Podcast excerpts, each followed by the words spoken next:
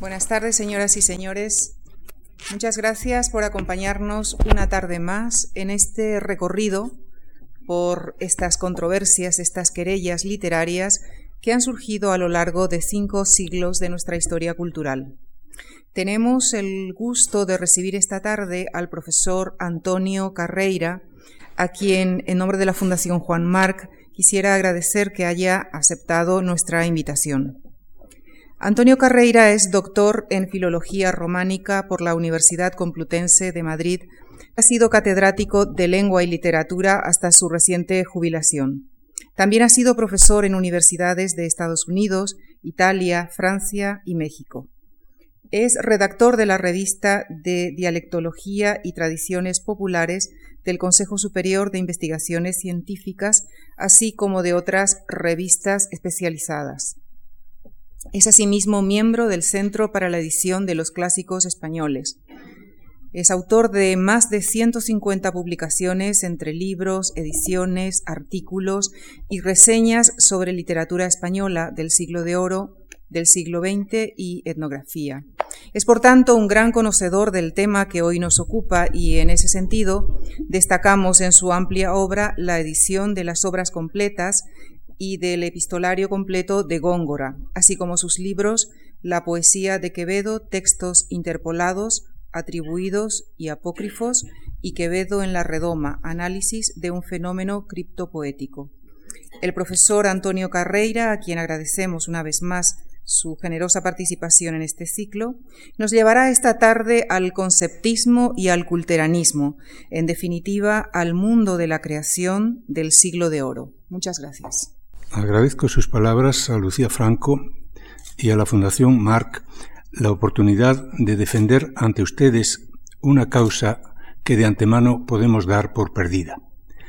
No es la única ni la más importante. Si se tiene en cuenta que casi la mitad de la población del país no lee un libro al año y que de la otra mitad la mayoría lee exclusivamente novelas contemporáneas, lo que pueda haber sucedido entre poetas de hace cuatro siglos, o la manera como los clasifiquemos hoy, no va a quitar el sueño a nadie. La investigación va por un lado y la opinión general por otro, o mejor dicho, se queda donde estaba y quién sabe por cuánto tiempo. Es un carromato demasiado difícil de mover. En el asunto que hoy vamos a tratar, no ha sido tan perjudicial el error de origen como los equilibrios que se han hecho para disimularlo o disfrazarlo de acierto, que es una forma de darlo por bueno. Por servirme de un título famoso, la sombra de Menéndez Pelayo es también muy alargada y en ella se estean no pocos autores de manuales en los que la opinión citada se nutre. Veamos esto con algún detalle. Los escritores como la demás gente, tienen simpatías y antipatías, sobre todo con los del oficio. Y así ocurría también en el siglo de oro. Las querellas resultantes pueden habernos llegado de tres maneras. Primera, por simples rumores transmitidos con diverso grado de fiabilidad en escritos misceláneos o confidenciales. Segundo, por tratados específicos que examinan las obras intentando desvelar las reglas a que obedecen y tercero, por las obras mismas en las que aparece la sátira de un colega o, la parodia de su estilo. De los tres casos, el tercero es el único que hoy afecta al lector no especialista y debería hacerlo en escasa medida, porque esas sátiras no suelen pasar de ser desahogos circunstanciales.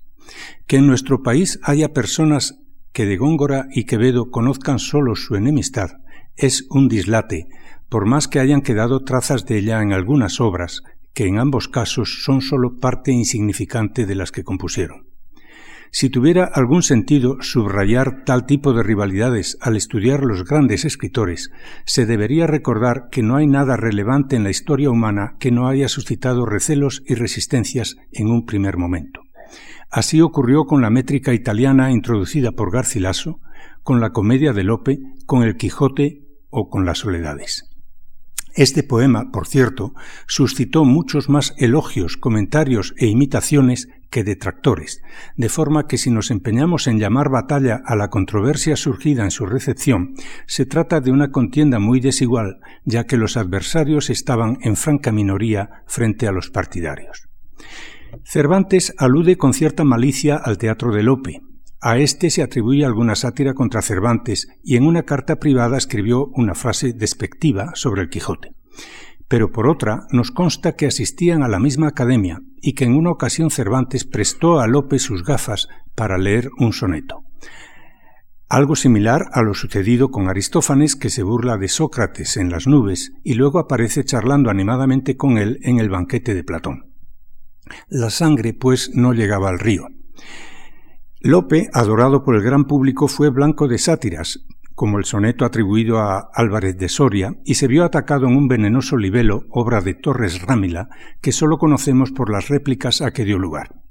Quevedo debió de ser hombre de buen humor y mal carácter, porque la lista de sus enemigos, varios de los cuales se juntaron contra él en el llamado Tribunal de la Justa Venganza, incluye ingenios como Jauregui, también adversario de Góngora, Pérez de Montalbán, contra quien Quevedo escribió su Perinola y varios poemas, Juan Ruiz de Alarcón, Pacheco de Narváez, Morobeli de la Puebla y otros, entre ellos Góngora. Ahora bien, Góngora, casi veinte años mayor que Quevedo, era el poeta lírico más célebre y prestigioso de España, cuando Quevedo, todavía un mozalbete, hacía sus primeros pinitos literarios. Quevedo escribió mucho, pero publicó tarde. Góngora se murió sin haber visto un libro de Quevedo, a quien nunca menciona por su nombre. Lo único que pudo conocer de don Francisco son unos cuantos poemas poco representativos, entre ellos un par de sátiras contra su persona a las que respondió con otras tantas. Eso contrasta con su actitud frente a Lope de Vega, un año más joven, cuya fama y estética probablemente le hicieron mella y sombra. Las sátiras seguras de Góngora contra Lope alcanzan la media docena, mientras que las de Lope contra Góngora se entremezclan con elogios y dedicatorias, y en varios casos no pasan de breves alusiones puestas en boca de un criado en una comedia. Muerto Góngora, solo Quevedo parece haber mantenido la inquina aunque conviene matizar esto de una vez por todas. Si consultamos la sección de sátiras personales en la edición crítica de la poesía de Quevedo hecha por José Manuel Blecua, que reúne 875 poemas, encontraremos 17 dirigidos contra Góngora. De ellas, ninguna se imprimió durante su vida y sólo una apareció impresa en vida de Quevedo en 1631. Más sospechoso es que nueve se han conservado en un único manuscrito tardío de fines del siglo XVII. Quedan siete copiadas en tres o cuatro manuscritos. Por supuesto, ninguna de ellas apareció en el Parnaso de Quevedo, impreso póstumo en 1648, ni en las tres musas últimas de 1670. Lo que eso quiere decir es claro. Prácticamente nadie conoció tales poemas en su tiempo, de hecho nadie los cita, y varios es probable que ni siquiera sean de Quevedo. Lo que hizo Blecua es algo que la filología no admite, dar como obra segura lo que es una simple atribución. También incluyó el epitalamio en las bodas de una viejísima viuda porque le pareció un poema auténtico y se atribuye en un manuscrito, pero ya en el siglo XIX Azañas y la Rúa había descubierto que pertenece a Rodrigo Fernández de Rivera, a cuyo nombre estaba impreso desde 1625. No estoy negando la antipatía mutua de Góngora y Quevedo. Lo que intento es poner en su sitio los siguientes hechos. 1. Ambos escritores pertenecen a generaciones distintas. 2. Es probable que no se hayan visto nunca, pues durante la juventud de Quevedo Góngora vivía en Córdoba y cuando Góngora vivió en Madrid sus diez últimos años, Quevedo estaba en Italia o desterrado en la torre de Juan Abad. 3. Los poemas de Quevedo contra Góngora, tanto los auténticos como los atribuidos, apenas circularon o no circularon en absoluto hasta el siglo XX. 4. Así como las estéticas de Góngora y Lope de Vega son muy dispares, las de Góngora y Quevedo son muy semejantes. Quizá no haya nadie en el siglo de oro tan influido por Góngora como lo fue Quevedo. Y cinco, si es falso dividir la literatura áurea en dos tendencias, culterana y conceptista, considerar cabezas de ambas a Góngora y Quevedo es un gran disparate. A demostrarlo dedicaremos el resto de la charla. A la hora de enjuiciar el pasado, nuestro tiempo es un arma de dos filos. Por un lado, se nos escapan muchas cosas entonces sabidas, se han perdido manuscritos e impresos, no podemos penetrar en la psicología ni en las relaciones humanas de gentes que vivieron hace 400 años y cuya mentalidad era muy diversa de la nuestra. Por otro, paradójicamente, tenemos mucha más información de la que tenían ellos. Los poetas entonces inéditos están publicados. Obras entonces anónimas o atribuidas a unos hoy creemos que pertenecen a otros. Los epistolarios entonces secretos hoy son públicos y así sucesivamente. Sobre la vida y la obra de aquellos escritores ignoramos muchos, mucho que ellos sabían, pero también disponemos de datos que ellos mismos a lo mejor desconocían. Por ejemplo, no es raro el caso de gentes que no sabían con exactitud en qué año habían nacido. Hoy podemos verlo en su partida de bautismo si se conserva, y lo mismo pasa con chismes vertidos en papeles privados. Uno de los motivos de distorsión consiste en esto, tras siglos de crítica e historia de nuestra literatura, nos parece seguro que tal escritor pertenece a una determinada categoría o escuela, recibió estas influencias o ejerció aquellas. Vamos a las obras completas de unos y otros y allí está la prueba. Pero a veces olvidamos que gran parte, por ejemplo, de los poetas del siglo de oro, entre ellos Garcilaso, Diego de Mendoza, Cetina, Aldana, Barahona de Soto, Fray Luis de León, San Juan de la Cruz, Francisco de la Torre, Figueroa, Góngora, Los Argensola, Baltasar del Alcázar, el Conde de Salinas, Paravicino, el Doctor Salinas, Villamediana, Rioja, Quevedo y otros muchos, se murieron sin ver impresas sus, sus poesías. Las obras que hoy contemplamos no fueron completas para nadie, ni siquiera para su autor y aún hoy rebosan de textos espurios. Los cancioneros manuscritos o libros de mano, como se llamaban, están llenos de poemas anónimos, con atribuciones contradictorias o carentes de base, en especial las sátiras personales, que nadie firmaba y no se podían imprimir. Así como en la historia de España se dieron supercherías de textos falsificados por intereses turbios o por el gusto de engañar al prójimo, tales las bulas bracarenses, los plomos del Sacromonte o los cronicones del padre Román de la Higuera, también hubo quienes se dedicaron a atizar el fuego de las controversias haciendo circular sátiras y libelos, anónimos o bajo seudónimo, que imitaban estilos muy definidos. Una de ellas se dice que le costó la cárcel a Quevedo, sin ser suya.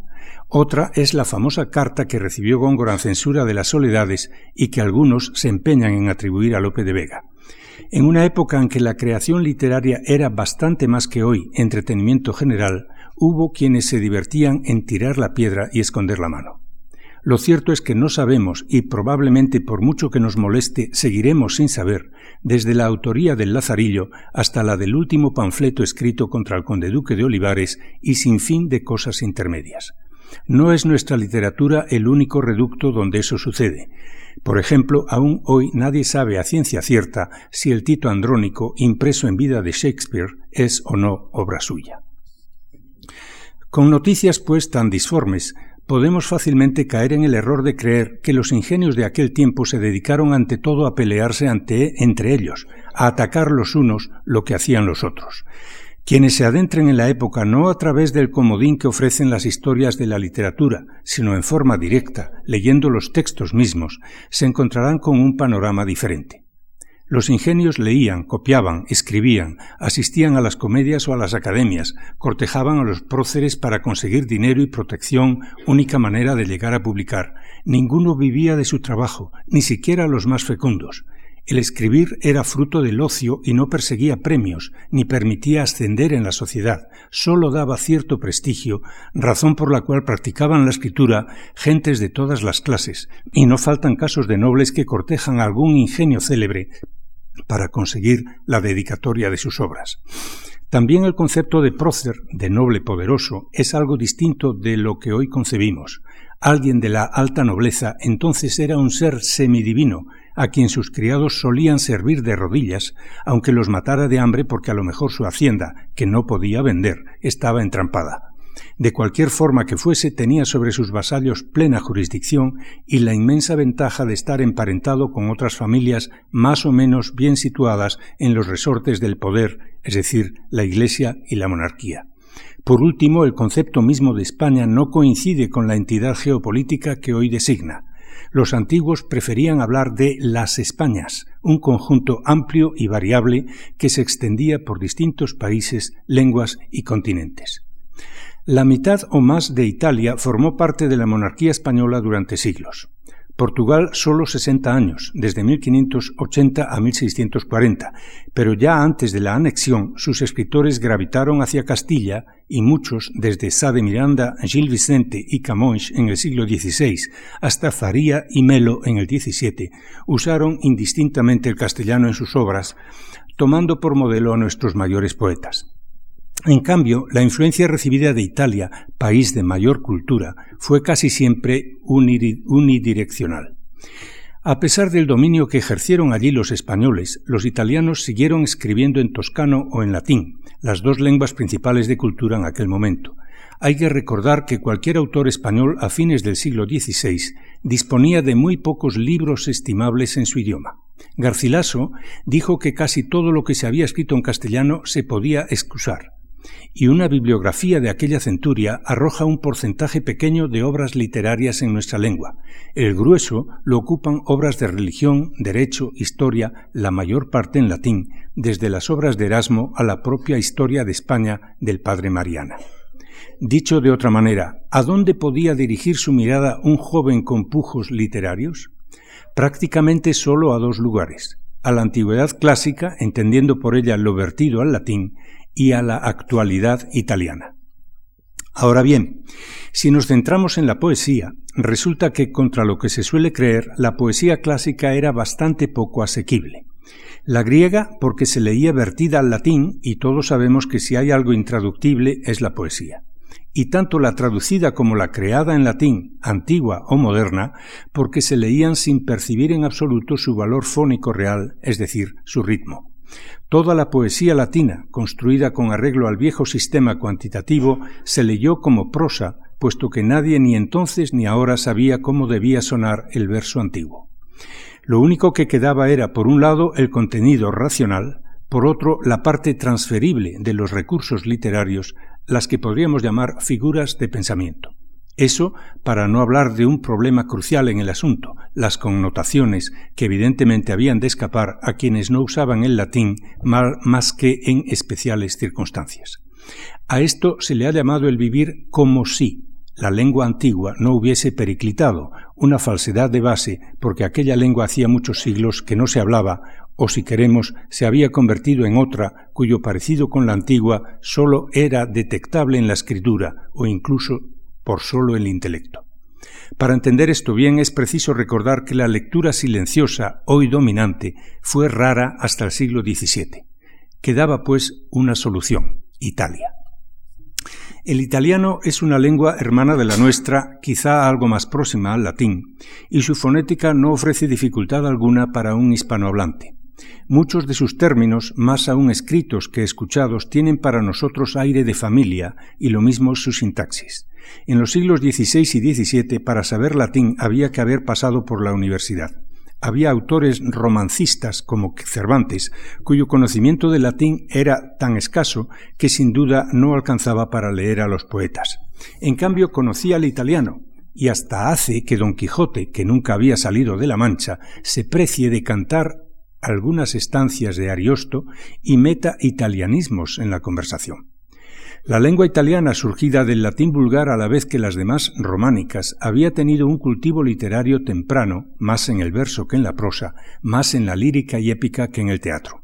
Por muy leídos que fueran Boccaccio, Bandello o Aretino, los poetas Dante, Petrarca, Ariosto, Tasso sirvieron de modelo a toda Europa en su doble vertiente épica y lírica, unas veces directamente, otras a través de sus imitadores también italianos, que son legión. El modelo italiano actuó además como amplificador, por decirlo así, del mundo romano y su cultura.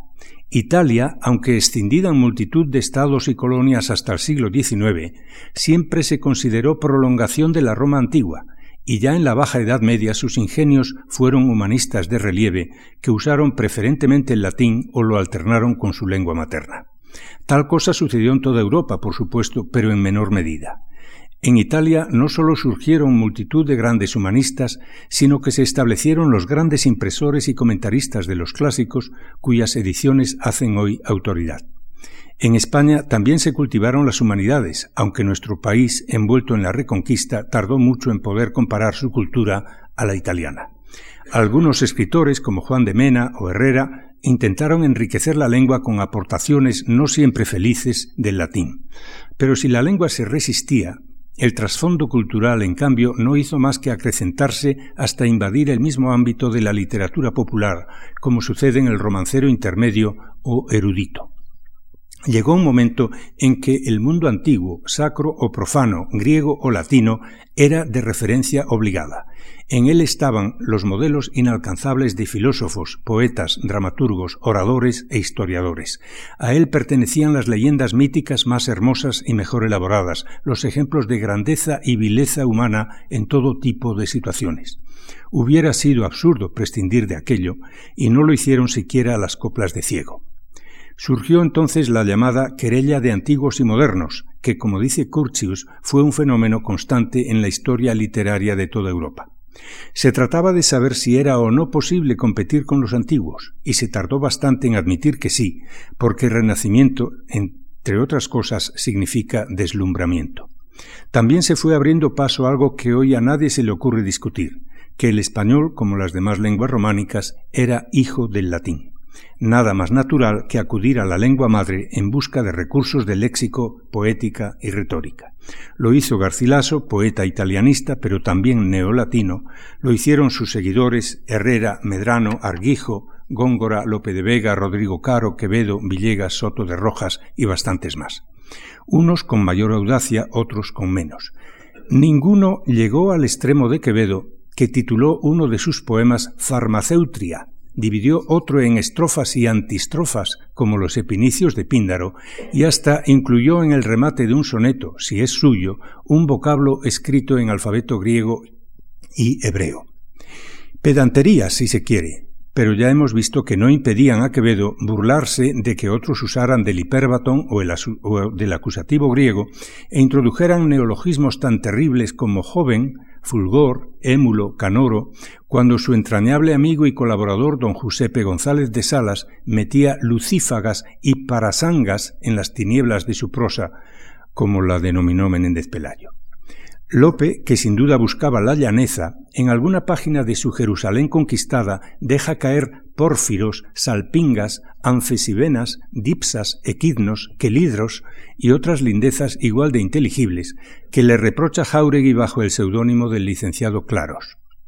Y el propio Jauregui, detractor de Góngora y de Lope, en su Orfeo utiliza cultismos tan crudos como palude, espelunca, undante, minaces, prora, trifauce, superna, sonancia y otra larga lista de términos que él había recriminado a las soledades de Góngora. Todos, en mayor o menor medida, estaban tocados de la misma hierba, a la que nadie llamó nunca culteranismo. La palabra la usó por primera y casi única vez hacia 1620 un oscuro gramático manchego Jiménez Patón, y en sentido positivo, para significar término de origen culto. Eso no quiere decir que los cultos no sufrieran burlas, las sufrieron, como también los burladores, los llanos y también los cultivadores de los conceptos sacros ridiculizados por Quevedo en el sacristán del Buscón. Lo que hoy se denomina culteranismo estaba en la atmósfera y enriqueció notablemente la lengua del tiempo pero las envidias y los recelos, junto con las imitaciones torpes, hicieron que en un primer momento se denunciaran los excesos. No hubo, pues, ninguna escuela culterana opuesta a quienes no lo eran. Lo que sí hubo es gradación en el uso de latinismos léxicos y sintácticos, así como algo más sutil y difícil de alcanzar, justificación poética para emplearlos. Pasemos ahora a los recursos retóricos. La lírica es el más formalizado de todos los géneros literarios, aquel en que la forma de la expresión aporta mayor número de elementos connotativos a los denotativos propios de las palabras. Dicho vulgarmente, es el género que apela más al ornato, a las figuras tanto de pensamiento como de lenguaje. Estas, catalogadas desde la antigüedad porque aprovechaban a los oradores, se fueron transformando, reduciendo y ampliando según avanzaba el tiempo y lo permitían las lenguas romances. Los efectos sonoros derivados de la alternancia de pies griegos y latinos desaparecieron del todo para ser sustituidos por otros fundados en la isosilabia y en la secuencia de tónicas y átonas. La aliteración se amplió mucho porque está presente en la rima que apenas existió en la antigüedad. Los tropos y los equívocos se multiplicaron, y así podríamos seguir con las demás figuras. En resumen, a este cúmulo de elementos de que echa mano la poesía épica y aún más la lírica, los italianos los denominaron concetti, conceptos. El lexema con los sufijos ismo, ista es algo moderno, data del siglo XVIII. Ni conceptismo ni conceptista fueron términos usados en el siglo de oro, pero concepto en sentido retórico sí aparece pronto, alternando con su sentido filosófico de idea. Recuérdese que concepto no es más que un participio subsufijo del verbo concebir, lo concebido. Uno de los autores que más usa el término es el tratadista neoaristotélico López Pinciano, de fines del XVI, a quien pertenece esta frase. El concepto agudo en cualquier estado o estilo parece bien y da mucho deleite y gusto. En la oratoria sagrada se hablaba de conceptos predicables, y algunos poetas lo exhiben en el título de sus obras. Así hace Alonso de Ledesma en su poemario Conceptos espirituales de fines del XVI y principios del XVII. Importa recordar a este poeta porque representa una de las tendencias más celebradas de la lírica áurea, el hoy llamado conceptismo sacro antes mencionado, en el que militaron, además de Ledesma, Bonilla, Lope de Vega, Quevedo y otros poetas y predicadores. Los conceptos sacros o profanos estaban en todas partes, desde Italia a Iberoamérica, pasando por Alemania, Francia e Inglaterra. Sin ellos no había literatura posible, aunque por sí mismos tampoco garantizasen la calidad. Veamos esto último en algunos conceptos sacros, práctica muy popular que degeneró en manía. El poeta segoviano Alonso de Ledesma es el campeón de la modalidad y uno de los raros que escribe en lenguaje llano, incluso demasiado llano, y sin embargo es un conceptista puro y no por la profundidad de su pensamiento precisamente. Muchos de sus poemas llevan un título bajo el cual figura este subtítulo, concepto. Por ejemplo, a la fama, concepto, al sueño, concepto, y lo mismo los dedicados a la avaricia, a la soberbia, a la envidia, a la gula, al buen ladrón, a las lágrimas de Cristo en la cruz. Un ejemplo cualquiera. A Cristo nuestro Señor. Concepto. Entre el nácar de María, concha de sumo valor, con los rayos del amor, Cristo cual perla se cría, y así la Iglesia este día, en el banquete que hizo, a todos nos satisfizo, pues cual Cleopatra nos dio, la perla que en cruz molió y en vinagre la deshizo. Se trata de un concepto por alegoría. María es una madre perla y Cristo la perla. Viene luego el banquete, en cuyo vinagre la perla se deshace. Ledesma, que habitualmente se supera a sí mismo anotando sus conceptos, considera innecesario esta vez explicar la alusión a la Eucaristía y al vinagre que le dieron a Cristo cuando tuvo sed en la cruz, pero tampoco aclara la mención de Cleopatra, rasgo oculto que no todos entenderían. Plinio cuenta que Cleopatra en un banquete a Marco Antonio disolvió en vinagre una perla valiosísima para ofrecer a su amante una bebida inigualable. La poesía está ausente de ese texto, en el que brilla aún algo el ingenio. Por desgracia hay conceptos mucho peores. El dedicado a los inocentes se titula En metáfora de guerra y empieza así. Hoy, capitán, es tu día, que si está en morir tu gloria, principios son de victoria, que muera la infantería.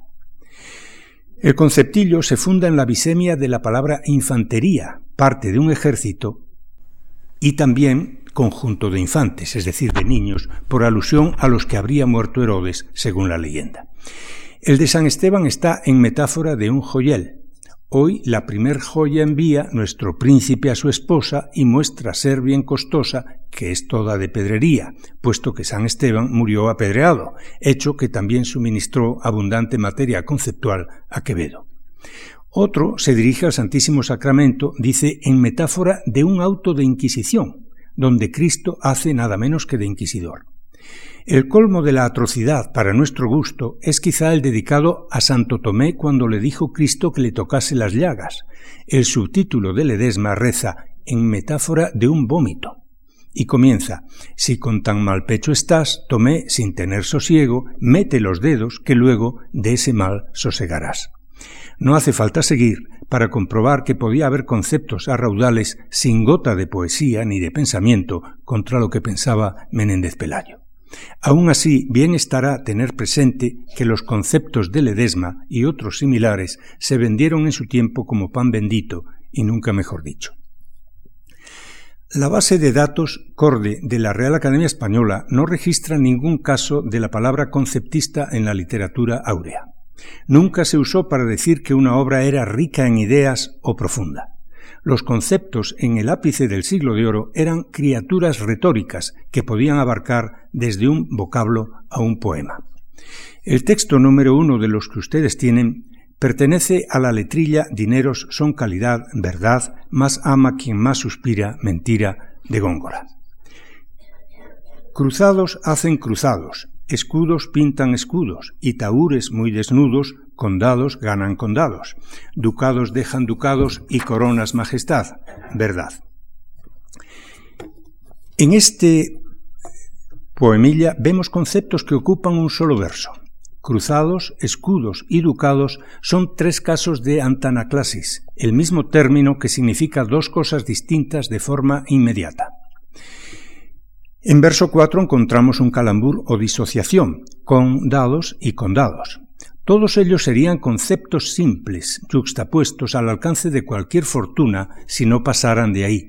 Pero Góngora se las arregla para dar al conjunto coherencia adicional, porque resulta que cruzados, escudos, ducados y coronas pertenecen al campo semántico moneda, los cuatro son monedas valiosas, mientras que condados, ducados y majestad y también cruzados, puesto que caballero cruzado era el que pertenecía a una orden militar, pertenecen al campo semántico nobleza.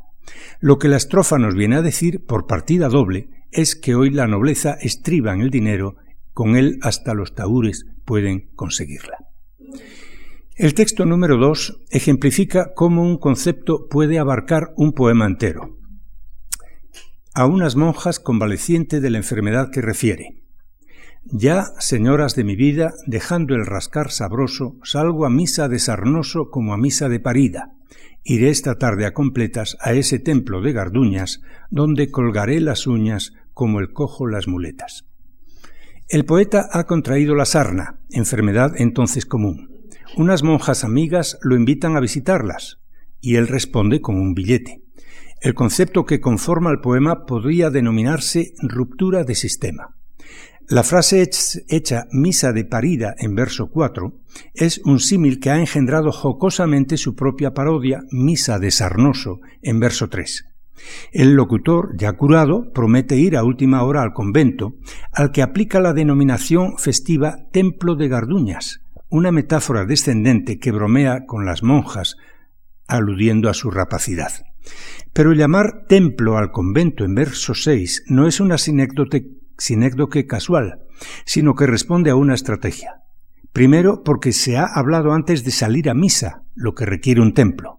Segundo, porque la palabra es necesaria para una nueva ruptura de sistema. Si lo normal era que colgase las muletas en el templo alguien curado de su cojera, él se propone colgar las uñas que le han ayudado a sobrellevar su dolencia.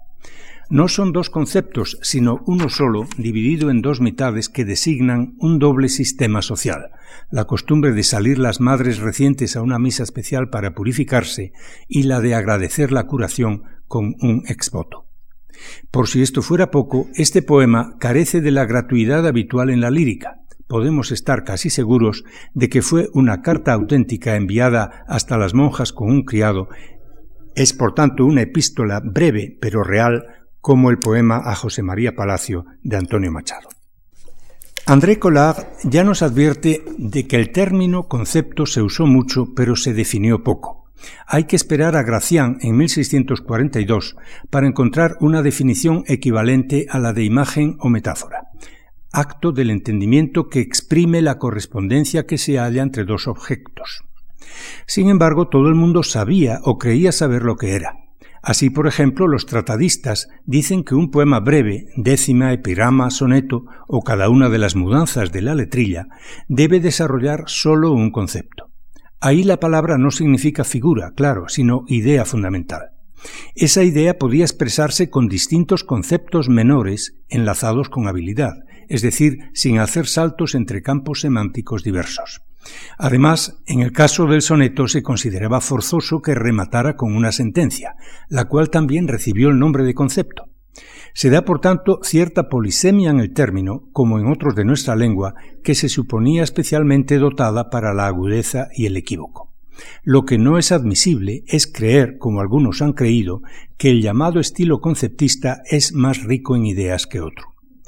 Cuando Gracián en 1642 y 48 hizo inventario y análisis de los diferentes conceptos habituales en su tiempo, acudió en primer lugar a Góngora, a quien denomina cisne en los concentos, águila en los conceptos, frase que es un concepto en sí misma por paronomasia entre dos cultismos, concento, es decir, armonía, y concepto, y que supone considerar a Góngora a Dalid en la eufonía y en la agudeza.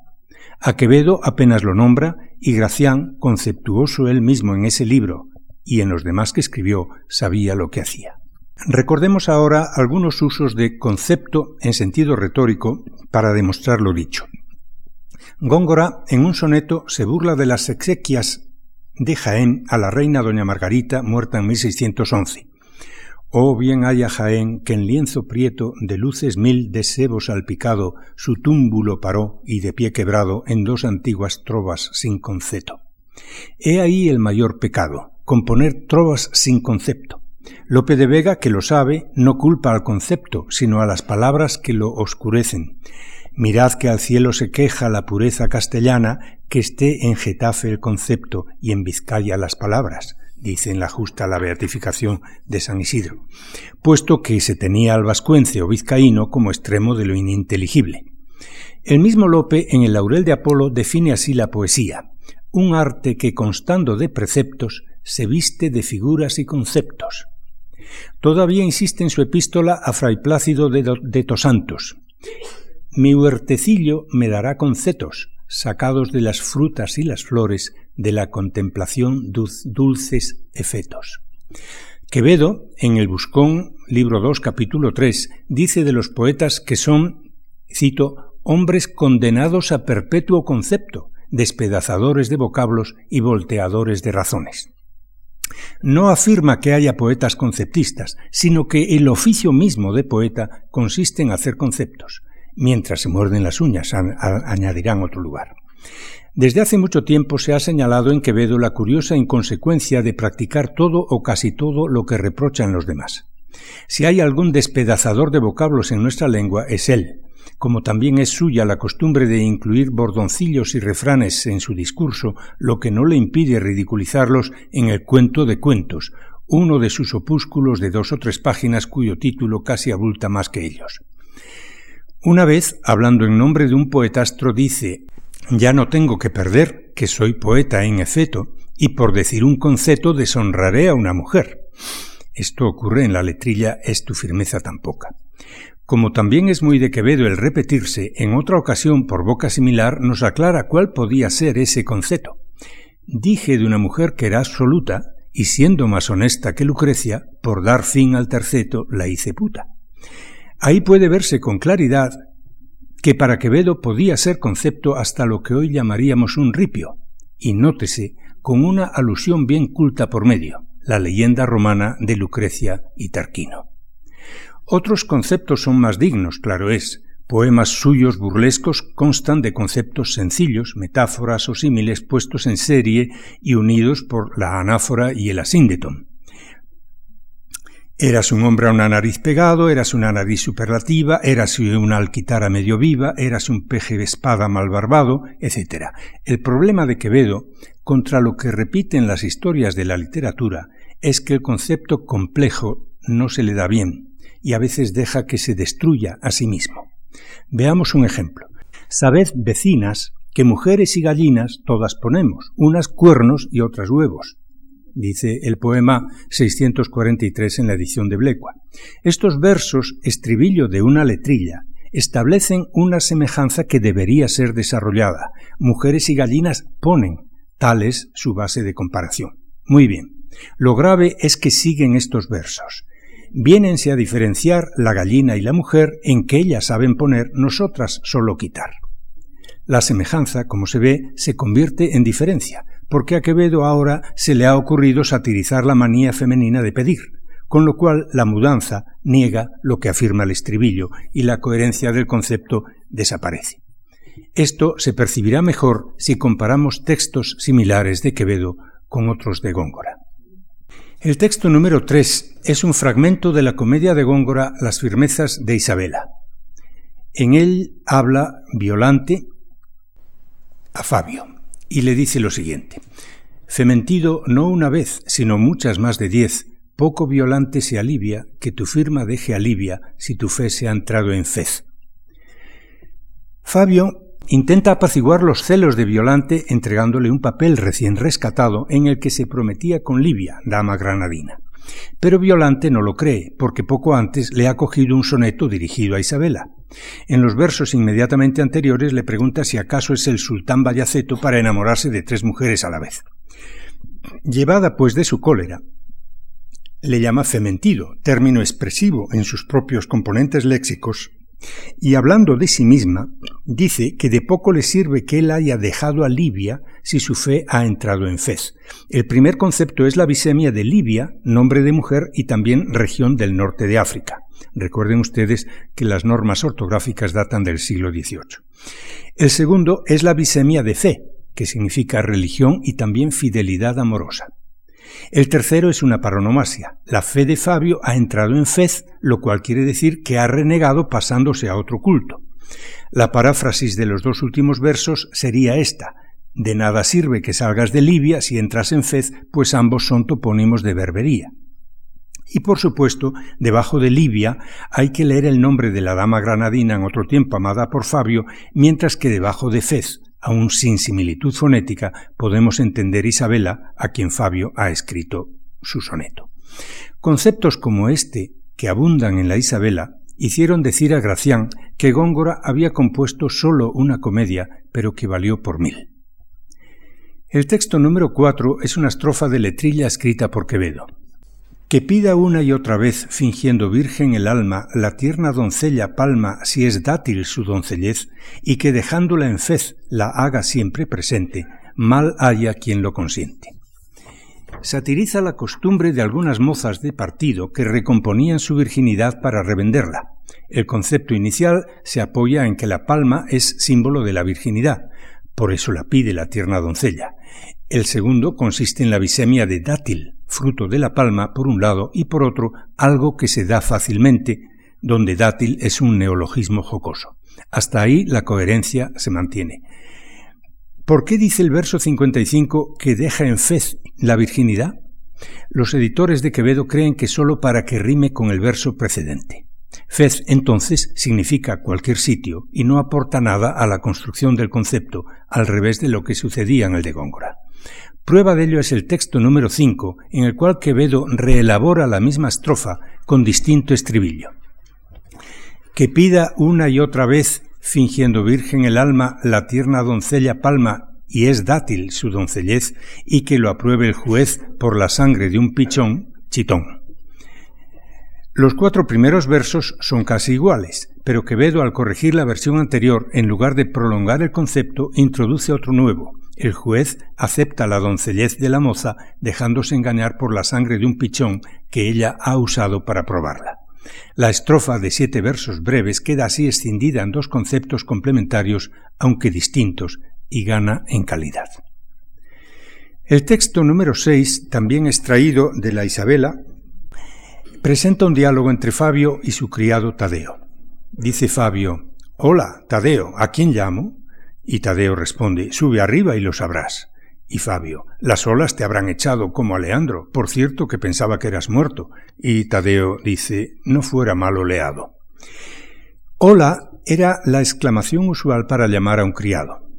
Fabio llama pues a Tadeo, a quien andaba buscando, y le dice, las olas te habrán echado como a Leandro. Primer concepto, la, la homofonía de hola con H y hola sin H. Segundo, el hipotexto que es la leyenda de Hero y Leandro. Como se sabe, el cuerpo de éste, ahogado en el estrecho, fue arrojado por las olas al pie de la torre donde lo esperaba su amada Ero, de ahí el símil. Tercero, la paronomasia en la respuesta de Tadeo, no fuera mal oleado, donde esta palabra significa traído por las olas o por los olas con H, y también ungido por el óleo de la extremunción. Como se ve, amo y criado se divierten jugando con las palabras, pero siempre dentro del campo semántico evocado por el hipotexto. Quevedo se sirve de un concepto similar en el número 7. Que el hidalgo por grandeza muestre cuando riñe a solas en la multitud de olas tormentas en la cabeza, que disfrace su pobreza con rostro grave y sereno, bueno. El hidalgo, para mostrar grandeza, no hace más que gritar hola, llamando a sus criados. La bisemia del término permite hablar de tormentas en la cabeza, puesto que las tormentas se hacen con olas. Lo que dice se limita perdón, lo que sigue se limita a decir que disimula su pobreza con la gravedad. El concepto inicial es como el de Góngora, pero mucho más simple y truncado, pues no pasa del verso 33. Todavía el mismo mito sirve a Góngora en otro pasaje de esa comedia. Dice Tadeo, piensa Camilo que nada en un mar de agua rosada y es de azar ese elemento. Y Violante, ¿quién ha nadado? Un perdido. ¿Quién es? Yo lo diré presto, un mal Leandro que a Sesto deja sin haber habido. Deja un aero fiel más que mereció su pecho y métese en un estrecho que no sé si saldrá de él. El criado Tadeo, que gusta de embromar a la gente y enredar las cosas, habla ahora con Violante, a quien ya conocemos, pero lo hace en forma figurada, de manera que ella apenas saca nada en limpio. En su primer parlamento hay un concepto por homofonía. Está en el verso 1890.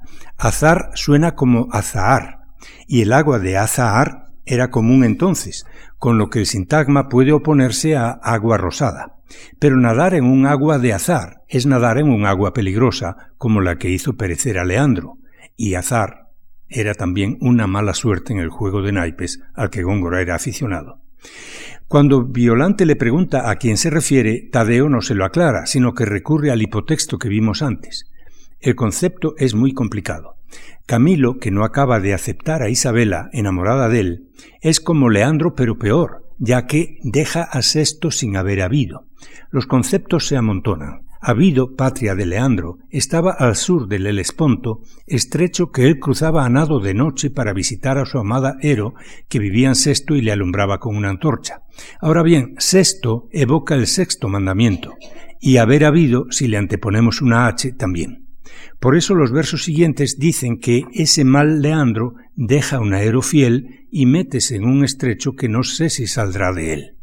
Con la metáfora del estrecho alude Tadeo a las pruebas que Camilo, bajo identidad falsa, quiere hacer con las firmezas de Isabela que dan título a la obra antes de corresponder a su amor.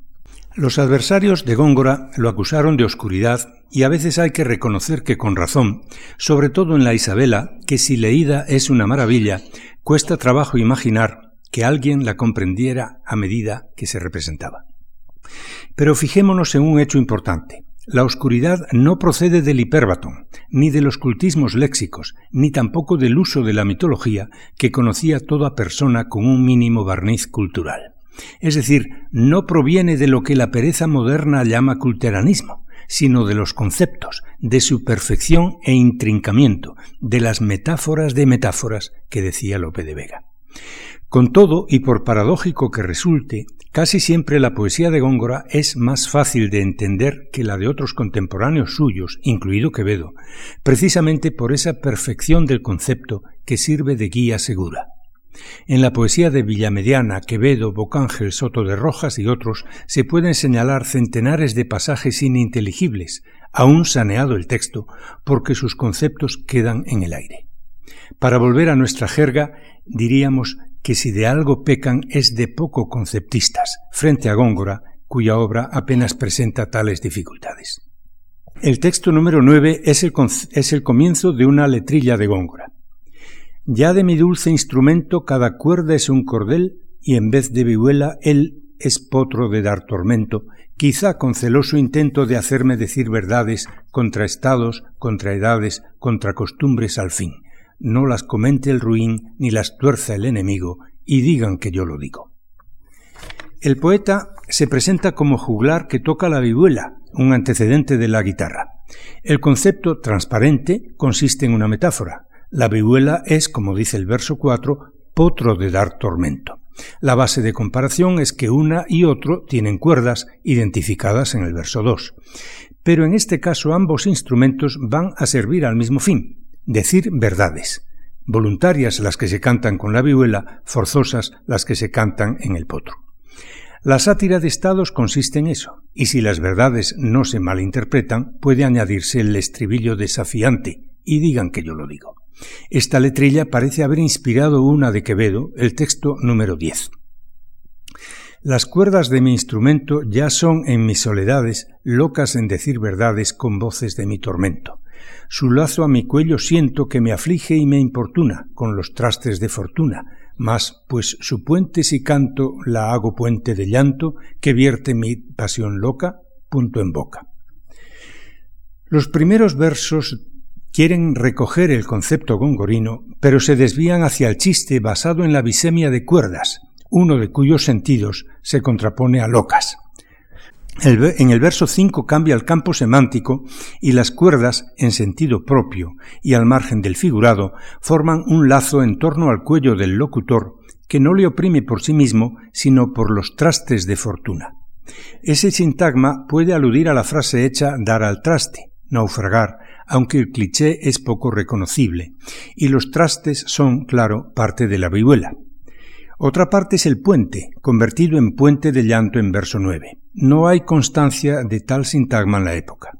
Lo único que cabe entender aquí es que el llanto es un río que pasa bajo el puente del instrumento y se debe a mi pasión loca. ¿Qué tienen que ver el tormento del verso 4 y la pasión loca del verso 10 con las verdades del verso 3? No lo sabemos. Da la impresión de que el poeta está mezclando aquí cosas demasiado dispares la postura lacrimógena y ególatra del amante petrarquista con la sobada imagen del llanto como río y la más displicente del satírico, que es en realidad la que va a predominar el resto de la letrilla, en la que la primera persona desaparece. En resumen, ha fallado la construcción del concepto que debía desembocar en el estribillo. Dicho con la jerga actual, ha fallado el conceptismo del supuesto jefe de la escuela. Para ser justos, quisiera dejar claro que Quevedo es muy fértil en conceptos sencillos, sobre todo en la poesía burlesca, y propongo examinar un caso para demostrarlo. El texto número 11 es el estribillo de una letrilla anticlerical de, de Góngora que dio lugar a varias imitaciones. Cura que en la vecindad vive con desenvoltura, ¿para qué le llaman cura si es la misma enfermedad? No hace falta decir que su concepto único se funda en la bisemia de cura. Quevedo lo recoge en el texto número 12. Cura gracioso y parlando sus vecinas el doctor, y siendo grande hablador es un matalascaleando. A su mula mata andando, sentado mata al que cura, a su cura sigue el cura con requiem y funeral, y no lo digo por mal. Pero Quevedo, siempre conservador, le da un sesgo distinto al dirigir sus dardos contra un médico, no contra un cura. El primer concepto consiste en la antinomia hablador-matalascallando, cuya reticencia alude al tipo de cura que el doctor ejerce con sus vecinas. El segundo deriva de la palabra matadura. Según Covarrubias, matar, matarse la bestia es recibir alguna llaga por estar mal alineada la albarda o la silla, y ésta se llama matadura.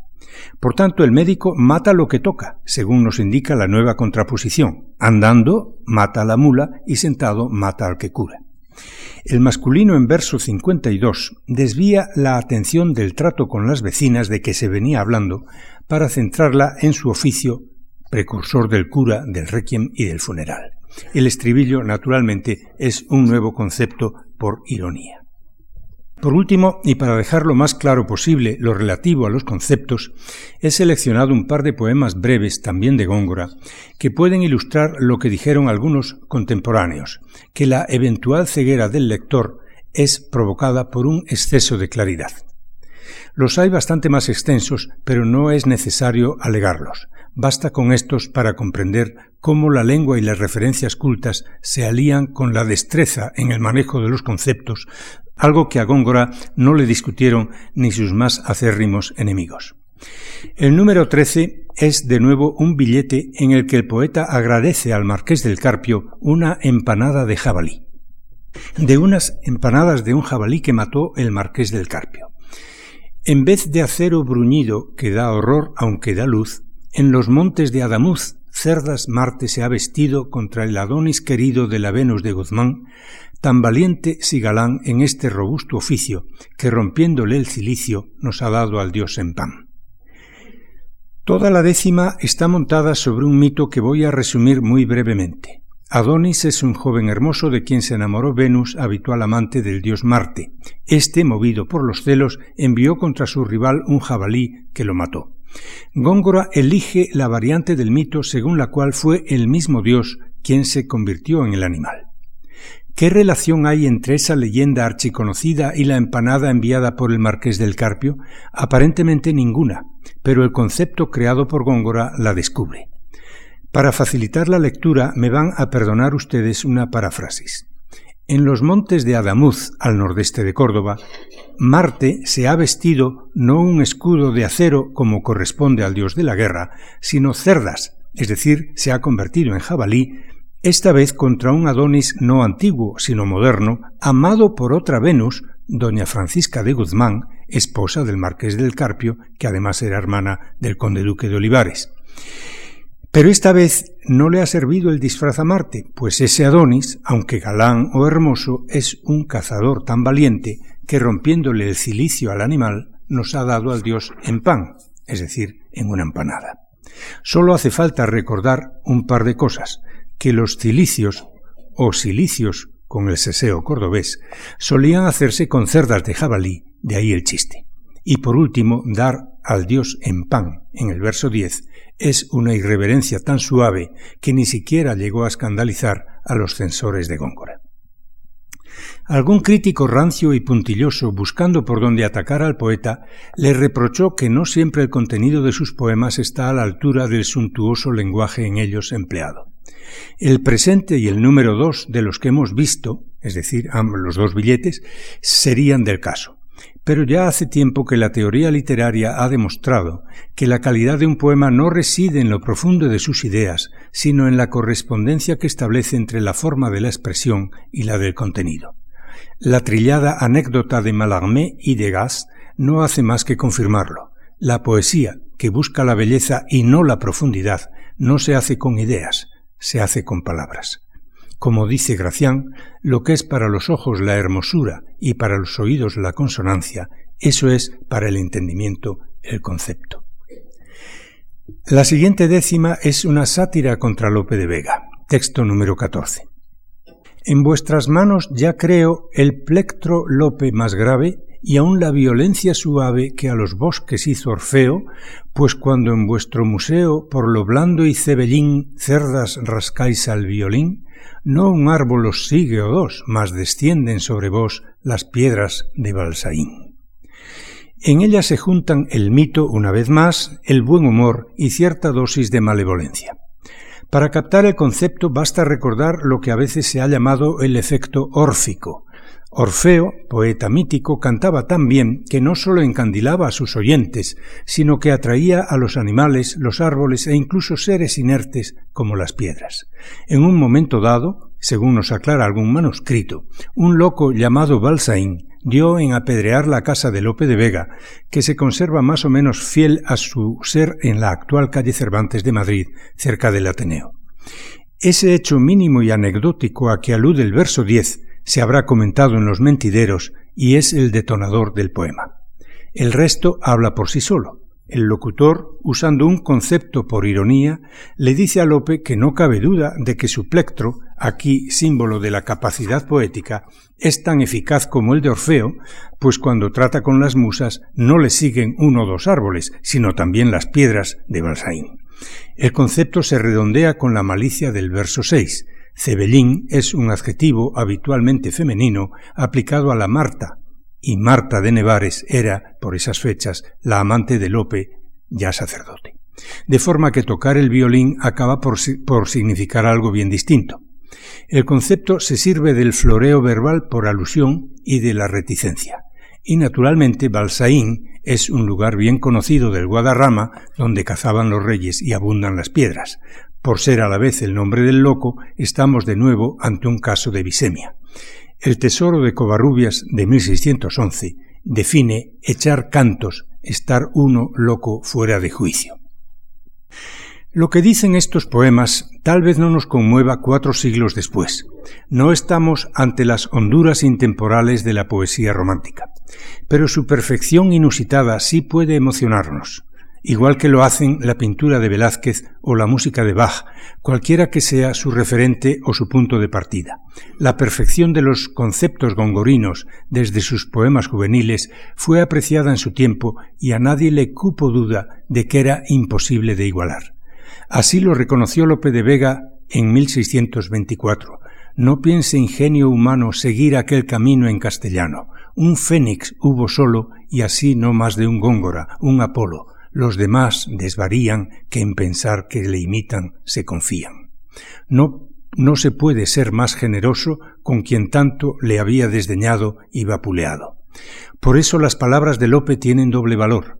Meses después de muerto Góngora, se publicaron sus poemas con el título Obras en verso del Homero español. La antonomasia es cuanto cabía decir, aunque el concepto no resulte muy afortunado, ya que la poesía de Homero es épica y la de Góngora es lírica. La polvareda alzada por las polémicas y las controversias no tardó en disiparse ante la evidencia de la obra y la acción de los comentaristas. Hoy, pasado su purgatorio de doscientos años, parece evidente que Góngora es el poeta de nuestra lengua con mejor oído, gusto y dominio del oficio. Otro de los más grandes, Federico García Lorca, así lo dio a entender también en su conferencia de 1926.